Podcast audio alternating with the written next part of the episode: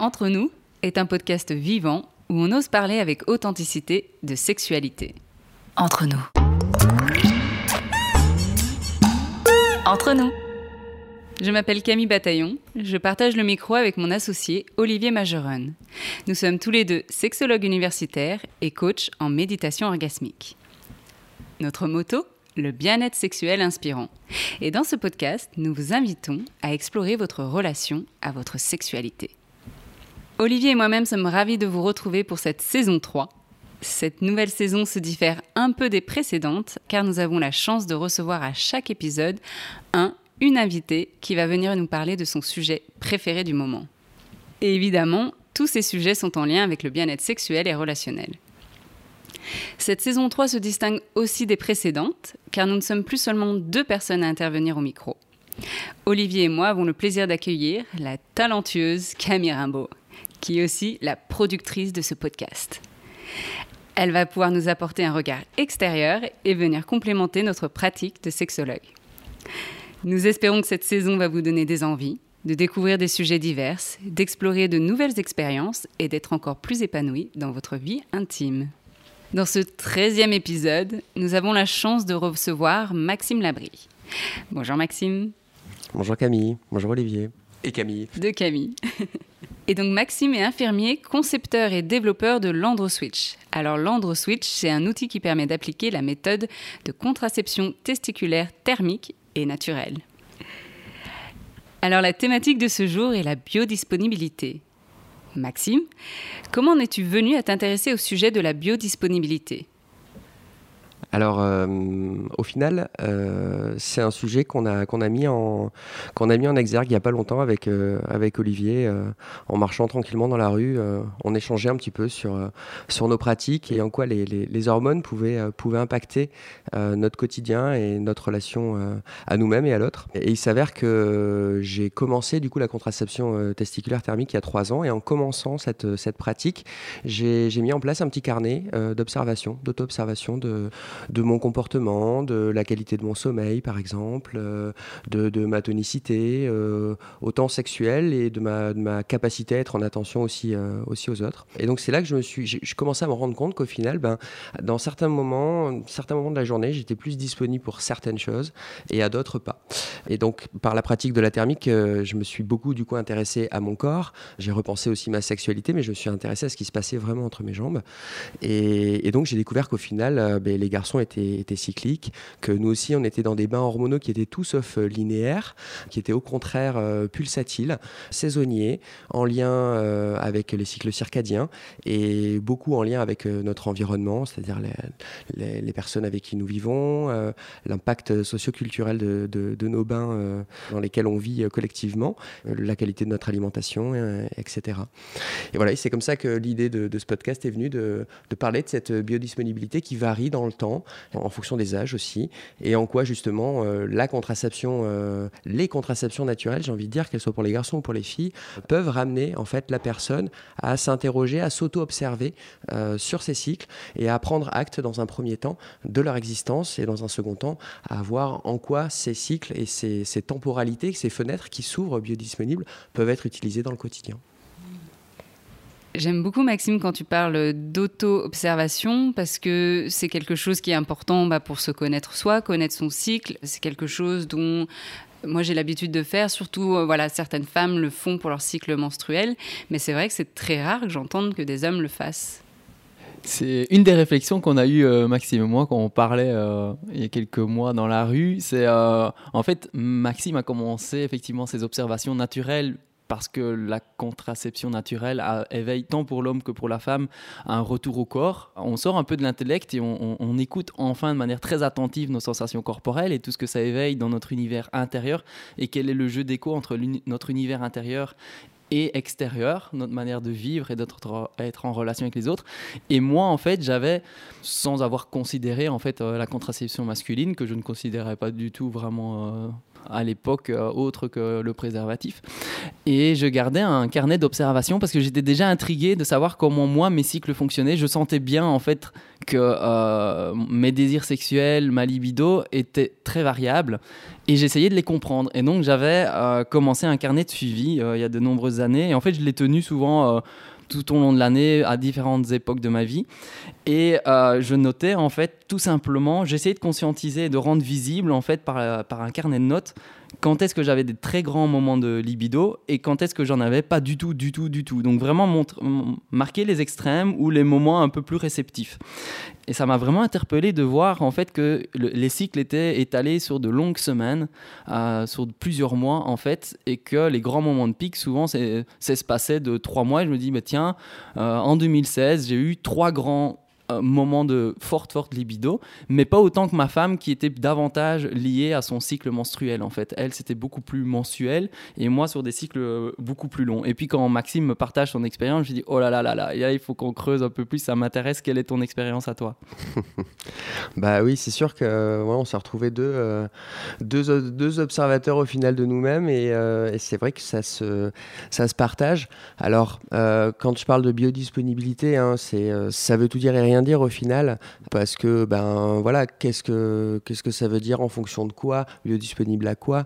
Je pense qu'on peut être euh, biodisponible à tout et n'importe quoi, mais euh, la notre notre disponibilité, notre bain hormonal intérieur fait qu'on n'est peut-être pas disponible à certaines activités dans certains moments de la journée et à d'autres, euh, à un moment, on est plus disponible pour certaines activités, que soit la, en désir sexuel, que ce soit sur des phases d'apprentissage, des phases de repos, de de rêverie et de lecture, c'est euh, c'est aussi dépendant de nos, de nos bains biochimiques à l'intérieur de nous.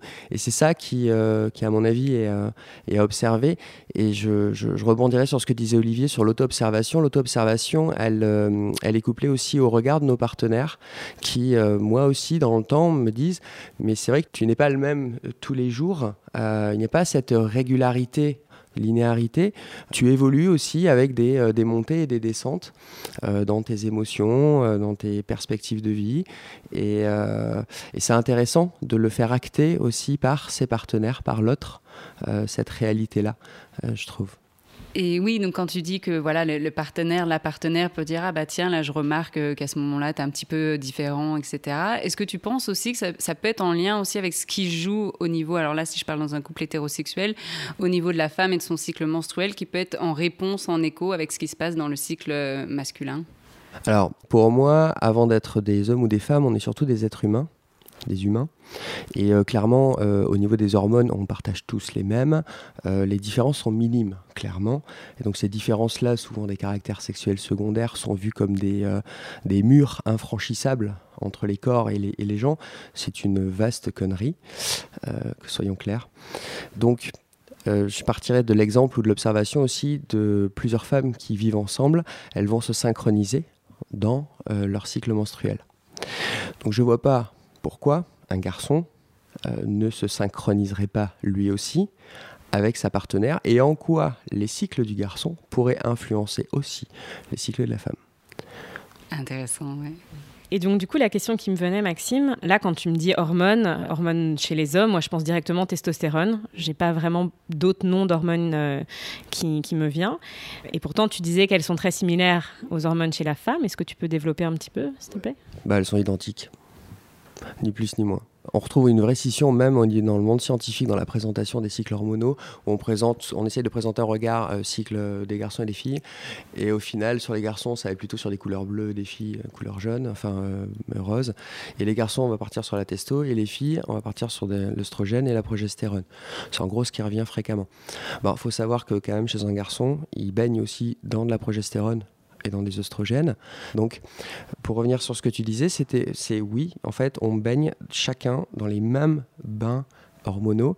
Les différences, ça va être les quantités qui vont être plus importantes de testo chez les garçons. Chez les filles, ça va être œstro-progestérone. Mais les deux vont baigner dans les deux hormones et vont impacter à peu près de la même manière le corps dans son ensemble. Parce que ces hormones qui sont plutôt sexuelles et sur des gonades, donc sur les, les, organes de reproduction, euh, ne, ne fonctionnent pas que sur la partie reproduction, elles fonctionnent aussi sur la qualité osseuse, euh, la qualité du système immunitaire, euh, développement du cerveau et des capacités cognitives, etc., etc., etc. Voilà.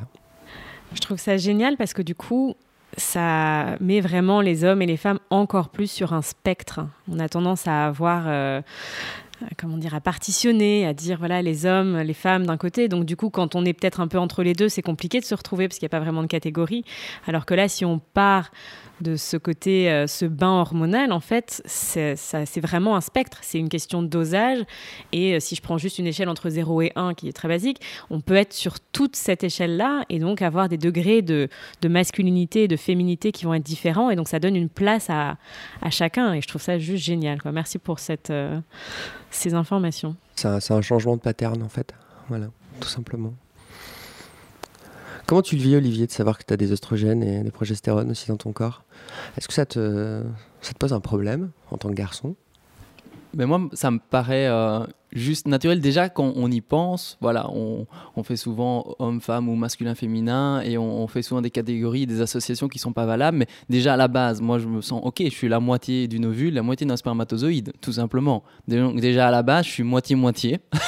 Effectivement, ben, euh, dans le bain hormonal dans lequel j'ai baigné pendant toute la gestation, dans le ventre de ma maman, et puis toute ma vie, mes choix alimentaires, hygiène de vie, rencontres. On sait bien que la testostérone est fortement liée aussi, quelque part, à cette impulsion de vie assez forte aussi, puisque quand on a un déficit en testostérone, on a de la dépression. Souvent, on observe ça, les gens dépressifs, on ne sait pas le, le fou la poule, mais en tout cas, on sait que les gens dépressifs ont un, déficit en testostérone. Puis la testostérone est précurseur de l'œstrogène. Donc, quand on a conscience de tout ça, moi, je me sens ni homme ni femme, je me sens extrêmement unique, comme tous les gens que je rencontre autour de moi. Et donc, dans mes prises de notes, euh, quand je voulais m'observer, parce que je voyais bien effectivement que ma, libido, mon désir, comme des euh, Maxime aussi, ma tonicité génitale aussi, était extrêmement variable, je me suis dit, par exemple, si je pense juste euh, aux sensations des testicules, ne fût-ce que les mouvements, la manière dont elles dansent, les micro-mouvements, cette conscience-là, je voyais bien qu'elle variait énormément. Et je me suis dit, quand je fais l'amour, si j'ai une éjaculation, si j'ai un orgasme, je sais en fait que je vais me permettre de faire varier mon, ce spectre, en tout cas ce bain d'hormones et de neurotransmetteurs à l'intérieur de mon corps et de voir les effets que ça fait quand j'ai ces, activités sexuelles, quand je viens créer une perturbation, une impulsion différente euh, dans mon corps, comment il va réagir? Est-ce qu'après une activité sexuelle, un orgasme intense, une éjaculation ou plusieurs éjaculations, est-ce que je vais me sentir euh, plus en forme, moins en forme, actif, dépressif, penseur, introspectif, euh, connecté, heureux, joyeux, envie d'aller vers l'extérieur, vers l'intérieur. Il y a énormément de choses qui m'habitaient et, et j'avais envie de noter. Et pourquoi j'ai envie de noter C'est parce que souvent, je voyais bien aussi que c'est un peu comme observer le ciel, les choses évoluent lentement et sur des grands cycles. Et quand ça évolue sur des grands cycles, c'est très difficile, très très difficile de s'en rendre compte. Et donc moi, mon carnet, je l'ai tenu pendant plus d'une année à, plusieurs étapes de ma vie parce que je me rendais compte qu'effectivement, mais tiens,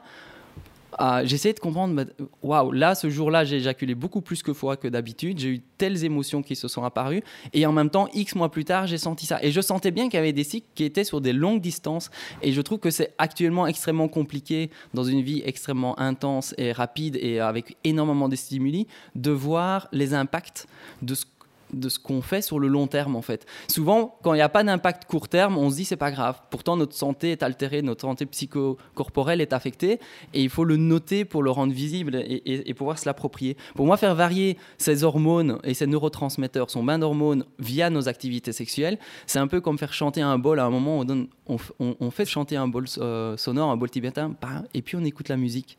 Et c'est un peu ça. J'écoute la musique qui suit après des activités sexuelles. Qu'est-ce qui se passe dans les heures, dans les jours, dans les semaines qui suivent quand j'ai créé ce, chant avec mon propre corps? Et en fait, je suis juste à l'écoute. Et, ça me parlait parce que je trouvais, j'ai rarement rencontré des hommes comme Maxime qui disent Mais oui, moi aussi j'écoute comment ce, ce jeu d'écoute sur le long terme m'éveille à une conscience de moi et à ma relation. Parce que finalement après ça impacte énormément ma relation à moi mais à ma relation à ma partenaire. Et ça Maxime aussi le, mentionnait cette capacité de comprendre la femme dans ses cycles et mais de comprendre l'homme aussi dans ses cycles. Je me suis posé comme question comment une femme reçoit le fait qu'un mec dise ah ben j'ai pas envie aujourd'hui Une femme est parfois très impactée par le fait d'entendre dire ah, purée, je suis pas désirable, j'ai pas envie. Mais non, ça n'a rien à voir. Moi aussi, j'ai des cycles, moi aussi, j'ai des bandes moi aussi, je suis pas, je suis pas tout le temps disponible, je suis pas non-stop 24 H24 comme dit Maxime euh, disponible. Et, euh, et j'ai le droit de dire, ben oui, j'ai pas spécialement envie. Je peux être réactif, je peux répondre, mais j'en ai pas spécialement envie aujourd'hui. Hum, hum, hum. Pas spécialement envie de bander, mais peut-être pas spécialement aussi envie tout court de d'être en sexualité et d'entrer dans la sensualité aussi. Euh, ça va au-delà. Et du coup, je trouve que c'est un outil super intéressant euh, pour les garçons de, de, mieux se connaître pour aussi pouvoir, alors c'est pas justifier, mais pouvoir affirmer le fait que, ben voilà, je sais dans quel état d'esprit je suis aujourd'hui, comment mon corps je le ressens, euh, quelle est ma disponibilité pour pouvoir dire non à un, une partenaire à un moment donné pour une activité sexuelle. Alors, un garçon, euh, au niveau de ses cycles, il y a, deux, choses à, avoir en tête. C'est un, euh, ce sont des cycles à peu près trois mois au niveau de la production des spermatozoïdes. Donc, c'est vraiment un cycle long pour qu'un spermatozoïde devienne viable et soit soit éjaculé, soit euh, recyclé. Il faut à peu près trois mois. Et la, la seconde fréquence, elle est beaucoup plus rapide. Elle est sur cinq pics en fait par jour. 5 pics sur 24 heures. Donc on a à peu près 5 pics de testostérone chaque jour dont le premier à 6 heures, que les garçons reconnaissent souvent au niveau de la puberté ou de la, vie de jeune adulte, avec cette érection, cette fameuse érection matinale. Voilà. Donc je, rebondirai sur ce que disait Olivier sur euh, en quoi on peut s'observer après une relation sexuelle et en quoi l'activité sexuelle peut impacter en fait notre, notre bain biochimique. Euh, c'est vrai, et on pourrait même envisager qu'au final, l'orgasme, euh, parce que c'est vraiment le, la phase critique, on va dire, au niveau de, au niveau de, notre, sensation. Il y, a il y a vraiment une, petite mort, il y a une sensation d'envahissement. Donc s'il y a une petite mort, il y a peut-être une histoire de reset aussi. Et il y aurait peut-être au travers de l'orgasme un phénomène de euh, remise à jour de nos cycles internes au regard des interactions qu'on a pu avoir avec les environnements et tout. Ça pourrait du coup voilà, servir un peu comme d'un métronome en, chanson, en musique, pour, euh, pour se réajuster dans notre, dans notre danse euh, hormonale. Comme une petite euh, update, quoi. Ouais, je viens de vous l'inventer sur place, mais ouais, probablement, ça doit, ça doit impacter en ce sens-là. Ouais on, sait naturellement que notre, état mental et, psychique est fortement lié à notre euh, bain hormonal et neurotransmetteurs et que si on a des carences ou, des excès de, l'un ou l'autre, on va se comporter différemment, on va être plus en joie, plus en connexion. Et je me dis, bah, tiens, après l'orgasme, comment on se sent? On est joyeux, on a envie de rire, on se sent euh, dépendant de l'autre, on a, peut-être un manque de l'autre, de quelque chose. Pourquoi? Qu'est-ce qui l'éveille Est-ce qu'il fait résonner en nous, euh, comme on disait tout à l'heure, le fait d'être en, lien avec quelqu'un? Il y a une synchronisation, en tout cas, il y a quelque chose qui éveille qui est stimulé chez nous. Il y a des choses qui sont amplifiées, d'autres atténuées. Mais tiens, après l'orgasme, comment on se sent vis-à-vis de l'autre? On, on, est plus fusionnel, on l'est moins, on est distant, mais le montrer et le parler, et que l'homme et la femme ou les partenaires puissent le montrer et, que ça soit visible, qu'il n'y ait pas que la femme qui soit dans ce travail introspectif parce qu'elle a des menstruations en disant mais oui c'est normal, c'est évident. Non, l'homme aussi, et de se dire comment ça influence notre relation euh, de couple. Quand on dit qu'on connaît l'autre, on peut savoir que dans son couple, euh, dans son cycle, euh, Camille Bataillon, parfois tu me le partages, tu dis, bah, tiens, quand je note mes observations de comment je me comporte, comment je me sens dans mon cycle, j'ai envie de me comporter de telle ou telle manière. Et qu'en le notant, tu vois aussi que ça évolue au fil des ans. Tu peux nous en dire plus? Oui, euh, bah là récemment, euh, ces deux derniers cycles, j'ai observé que euh, lorsque j'ai mes règles, je me sens comme si j'étais en phase d'ovulation, c'est-à-dire je me sens super productive, euh, j'ai la banane, j'ai une forte libido, etc. Et par contre, quand je suis en phase ovulatoire, bah là, je me sens comme avant, quand j'avais mes règles, c'est-à-dire je me sens un peu plus slow, euh, un peu plus des états, un peu plus euh, de lenteur, moins d'envie, plus de cocooning. Et donc c'est marrant parce qu'en observant son cycle, on peut vraiment voir que on évolue, notre corps évolue sans cesse, évidemment, comme Maxime disait, selon euh, notre environnement, selon ce qui se passe à l'intérieur de nous aussi, selon nos relations, selon comment on sent. Et donc, c'est un outil super puissant pour mieux se connaître. Je voulais rebondir sur ce que tu disais, Camille au fait aussi de comment est-ce que tu es synchronisé avec la Lune. Parce que du coup, c'est très intéressant de voir en fonction de si tu as tes règles au niveau de la pleine Lune ou au niveau de la nouvelle Lune, les énergies vont être relativement différentes. Et ce que je trouve très intéressant, là, on parle du couple, on parle de comment est-ce que l'énergie interne va impacter aussi le couple, cette envie en fonction de ce bain hormonal. Et ce que je trouve vraiment beau quand on commence à porter attention sur ces cycles-là, c'est qu'on peut aussi créer une vie qui va être beaucoup plus respectueuse de ces cycles. Et donc là, moi, quand je t'entends euh, partager euh, ce changement au niveau d'énergie, euh, c'est quelque chose aussi que j'ai pu ressentir quand je m'autorise à prendre soin de moi au moment de mes règles. Et bien finalement, je suis dans une énergie qui est très très productive et qui peut être aussi très érotique, alors qu'avant pas du tout. Et donc voilà, le fait de redonner pleinement sa place à cette nature cyclique permet vraiment d'en profiter beaucoup mieux. Oui, et comme tu dis, euh, Camille Rimbaud, moi, ce que j'adore, c'est avoir cette vie respectueuse des, cycles. Et pour ça, il faut pouvoir les observer, les noter, les rendre visibles, mais aussi dans le couple, et d'être attentif à, soi et à l'autre, et d'avoir une nouvelle dynamique relationnelle, et d'influencer notre manière d'être actif à la sexualité. La sexualité, c'est pas on-off non plus, c'est aussi de se dire, bah, tiens, quand je suis plus introspectif et que j'ai pas envie de sortir, ma sexualité plutôt de tel ordre où j'ai envie de la savourer de telle manière. Quand elle est, je suis plus ouvert socialement, j'ai envie de sortir, bouger, mais j'ai envie d'une sexualité plus différente, parfois plus impulsive, plus directe. Plus... Et ça, on en parlait, Maxime, tu parlais de ton expérience aussi personnelle par rapport à ça, ce jeu d'écho et de partage euh, de ces cycles personnels entre toi et ta partenaire et de voir effectivement comment vous, le fait de le rendre visible, comment ça influence votre relation en fait. Moi, ça, fait, euh, ça, fait quelques temps maintenant que j'essaie aussi de me coller euh, au, cycle de ma partenaire à savoir quand, où elle en est dans ses phases, euh, clairement. Je vais essayer d'observer ces phases. Je, vais être, je vais être subjectif aussi, donc en fonction des phases, je sais théoriquement comment les gens peuvent être aussi. Donc je vais euh, peut-être y mettre des attentes, c'est peut-être aussi une erreur, mais cette observation en fait de ces phases et, comprendre euh, ma partenaire dans son cycle me permet aussi soit d'aborder certains sujets, soit peut-être de les reporter, soit de proposer certaines activités ou pas, mais c'est clair que ça, ça vient impacter. Et dans la sexualité, aussi. Il y a des moments où, euh, tu vois, le partenaire, il peut très bien être plutôt euh, euh, passif dans le, dans le mode en attente que l'autre vienne. Et d'autres moments, ça peut être l'inverse. il a plutôt envie d'être actif et d'aller chercher l'autre ou des fois ça peut être les deux en même temps, mais euh, ça, joue dans, ce, dans ces cycles féminins, ces temps de, peut-être venir être cueilli et d'autres temps à peut-être venir chasser euh, d'une certaine manière son, partenaire. Il y a beaucoup de relations avec euh, le monde, les mémoires végétales et animales dans, ce, ces rapports au corps, euh, dans ces rapports de reproduction aussi, mais qu'on découple et qu'on base sur le plaisir. C'est ça l'émancipation sexuelle. Donc ouais, ça, impacte, euh, ça impacte mon quotidien euh, et j'essaye aussi de signifier à ma partenaire comment je me sens en moi au-delà de l'écrire et de me suivre, pour l'aider aussi à me, trouver et à me repérer parce que voilà que je sache euh, les cycles des, garçons euh, on l'apprend pas à l'école quoi. Nulle part même voilà je savais pas que les garçons savaient un cycle, c'est nouveau. Oui, et même pour les, partenaires, même pour les femmes, s'entendre dire bah oui, euh, j'ai pas envie, j'ai fort envie.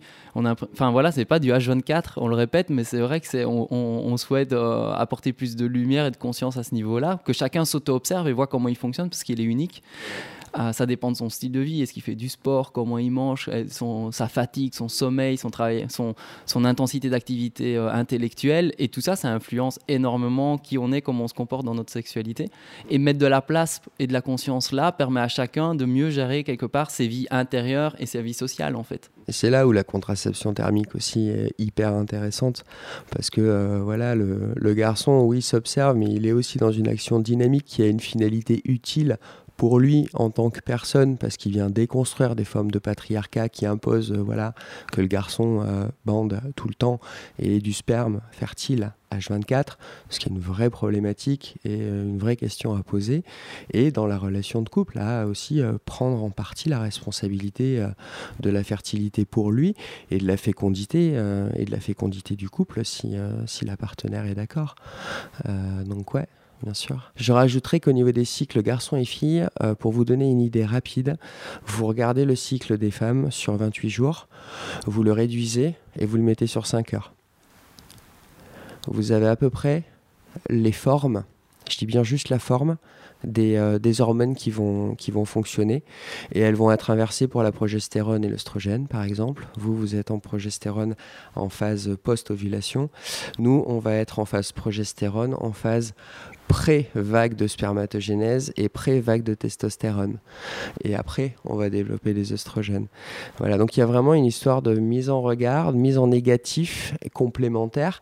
Et c'est aussi pour ça que ça peut être compliqué en couple ou à deux, ou tout du moins avec deux personnes de sexe différents, de s'harmoniser. C'est un sacré challenge parce que euh, nos cycles, même si les patterns sont les mêmes, les fréquences et les amplitudes étant différentes, c'est quand même une sacrée preuve d'amour et d'attention euh, que de s'entendre et s'accepter et se recueillir l'un l'autre pour créer une union à deux.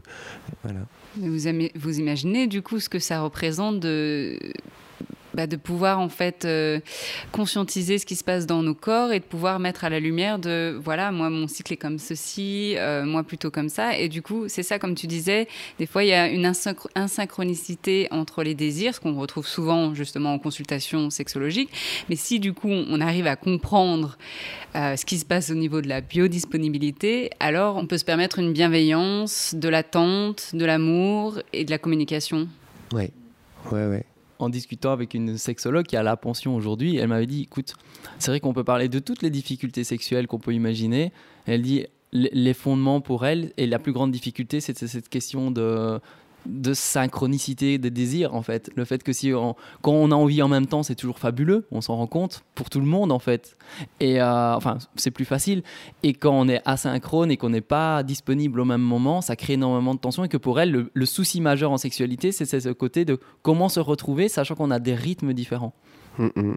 Et, le et tenir dans la durée, dans le temps, dans nos âges de vie, dans nos évolutions qui sont pas les mêmes. Voilà, euh, on va pas évoluer au même rythme parfois. Et euh, c'est cette saisonnalité de la vie aussi à prendre en compte. Et pour connaître quelque part son corps, parce que là, ce qui est génial dans la contraception euh, naturelle, moderne, c'est qu'en fait, il y a un retour au corps, aux sensations. Mais si on pense simplement, si on se met à la place des hommes, parce que voilà, on porte un caleçon toute la journée, qui colle le sexe au corps, alors qu'en fait, en temps normal, si on pouvait se permettre de vivre en kilt ou bien nu, ben, le sexe, il bouge en permanence, les testicules aussi. Il y a ce côté où en fait on perd énormément. En fait, il y a une déconnexion du corps en fait qui est colossale aussi pour les garçons. On, voilà, on, se considère comme des machines performantes et le monde extérieur nous demande toujours dans le monde professionnel d'être performant, d'être toujours au taquet, d'être toujours euh, ouais, au top. Et finalement, on est déconnecté de notre corps et on n'est même pas capable de sentir nos propres sensations parce que déjà même par l'usage des caleçons, on se déconnecte de toute sensation qui pourrait nourrir l'homme, mais aussi la relation à, l'autre, en fait. Hmm, mais c'est sûr que la précarité vestimentaire hein, dans laquelle sont les garçons, il y a des théories là-dessus. Une qui s'appelle euh, le grand la grande renonciation du masculin sur les, habitudes vestimentaires.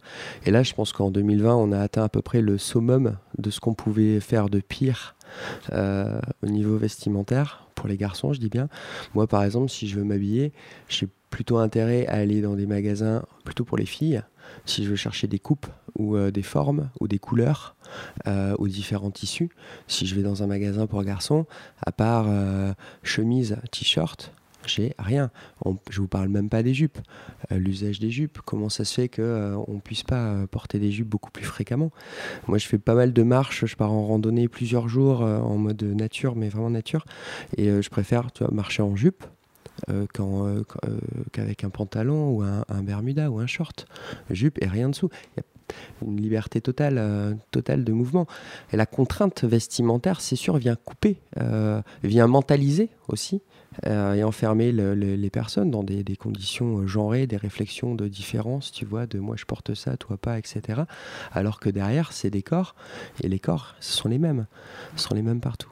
Et, laisser le corps euh, bouger, s'exprimer au niveau génial aussi permet de nourrir en fait les sensations corporelles, se connecter davantage, être plus sensible, être plus à l'écoute de soi, mais nourrir au quotidien, enfin tout au long de la journée en fait. On a aussi un rapport à, la relation sexuelle à l'autre qui est totalement différente parce qu'en fait c'est pas quelque chose d'isolé ou le seul moment euh, comme s'il y avait une exclusivité ou une, un monopole en fait euh, du bien-être sexuel par la relation sexuelle à l'autre. Il y a quelque chose qui prend une dimension totalement totalement différentes. Quoi. Ah ouais, l'auto-érotisation, l'autosensualité. le, le, la première personne avec laquelle on doit faire l'amour, c'est soi-même. quoi. Que les choses soient à peu près claires. Ça paraît compliqué d'entrer en amour pour avec quelqu'un si déjà notre capacité de nous aimer nous-mêmes est, est, inexistante. Et la question que l'on souhaite te poser, Maxime, que l'on posera du coup à tous nos invités de cette saison, c'est quel est l'outil qui t'a le plus aidé, toi, dans ta vie intime? Ben, là, par rapport à tout ce qu'on vient d'évoquer, je pense que euh, c'est le carnet d'auto-observation. C'est de mettre en place une grille euh, pour pouvoir euh, me suivre euh, et, la partager avec ma partenaire. Ça fait office de média, c'est très intéressant, ça permet de prendre de la distance, de conserver de l'information sans la distendre euh, au travers de notre mémoire. Donc euh, ça a été un outil puissant, oui, et qui m'a permis, l'un des premiers, qui m'a permis aussi de, euh, de me rendre compte de cette, de cette approche cyclique et pulsatile dans laquelle vivait mon corps et, avec, laquelle, avec lequel je vis et, qui peut impacter en partie mon quotidien et, la qualité de mes relations. Voilà. Génial. Et quel est ton conseil du coup pour les auditeurs, auditrices qui souhaiteraient justement s'intéresser à ce carnet d'observation Qu'est-ce qu'elles, qu'est-ce qu'ils, elles, peuvent mettre en place? Bah justement, tu fais bien de l'évoquer Camille, parce qu'on on en parle avec, euh, Olivier depuis, euh, depuis quelques temps maintenant. Et euh, là, on, est en train de préparer une maquette, un petit carnet d'observation qui ne sera pas dédié aux garçons. Au départ, on était parti sur les garçons. Puis, d'un commun accord, on s'est dit mais attends, attends, un carnet d'auto-observation, ça peut être un carnet d'auto-observation de l'humain, point barre. Donc, garçons et filles pourront rentrer dedans. Et on pourrait même à terme penser des carnets mutualisés, des carnets de couple. Voilà, donc, euh, donc euh, ouais, c'est en phase de préparation et ce sera bientôt euh, partagé, partageable et en diffusion libre un peu partout. Qu'est-ce que t'en penses, Olivier? Restez connectés parce que voilà, on va, on va faire émerger cette création et la rendre disponible et la diffuser. Je trouve que ces carnets d'auto-observation, en fait, sont extrêmement enrichissants pour soi et pour la relation. Je trouve que c'est vraiment une idée géniale parce que là, comme ça, même en tant que femme où on a quand même plus d'outils, on sait un petit peu ce qu'on peut observer. En fait, quand tu veux commencer à t'observer mais que tu l'as jamais vraiment fait, je trouve que tu es là, mais ok, genre déjà mes émotions, c'est quoi le spectre des émotions que je peux ressentir? Donc déjà, tu saurais pas vraiment quelles, quelles émotions lister. Et puis, voilà, d'être guidé dans, cette observation, dans cette auto-observation, je trouve que c'est vraiment génial. Donc, euh, où est-ce qu'on peut trouver, euh, où est-ce qu'on pourra trouver, euh, quand est-ce que ça sera disponible? Quand est-ce que ce sera disponible, Olivier? Dis-moi. Bah écoute, euh, si on a toutes les ressources nécessaires et les supports, euh, ça peut aller très très vite, quoi. Ça pourrait être la semaine prochaine si on était euh, soutenu.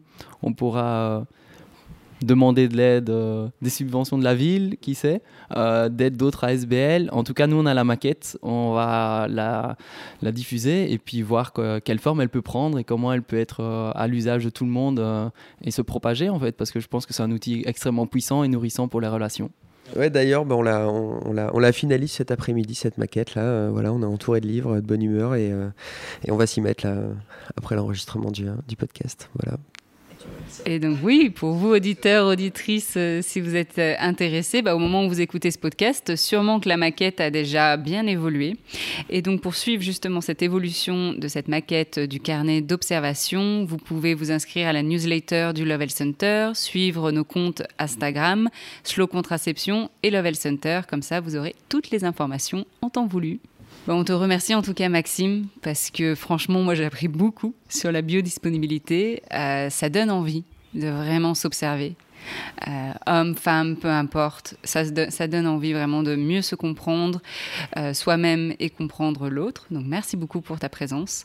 Merci, merci aux deux Camille, merci à Olivier, merci au Lovell Center de, de me recevoir aujourd'hui.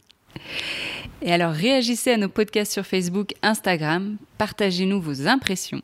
Ce podcast vous a touché. Nous vous invitons à prendre le temps de le diffuser autour de vous. Une capture d'écran et le repartager sur Instagram et Facebook en taguant Slow Contraception et Love Health Center, ça serait génial. Donc si ce podcast vous a plu, sachez que chaque rencontre qu'on fait est source de création et comme avec Maxime, voilà, on va faire ce carnet d'auto-observation. On est à la recherche de financement pour permettre ces rencontres, ces podcasts et également les créations qui sont euh, issues de ces, euh, de ces moments magiques en fait qui, qui, font émerger des choses totalement nouvelles à chaque fois. Et euh, voilà, donc si vous connaissez des entreprises, des particuliers, des mécènes, des philanthropes, contactez-les, mettez-nous en contact, envoyez-nous des suggestions, on est à l'écoute. Merci beaucoup. Au micro de cet épisode, Maxime Labry, Olivier Majeron, Camille Rimbaud et moi-même Camille Bataillon. Productrice de ce podcast, Camille Rimbaud de Inspire By, avec le soutien de The Podcast Factory Org. Entre nous. entre nous.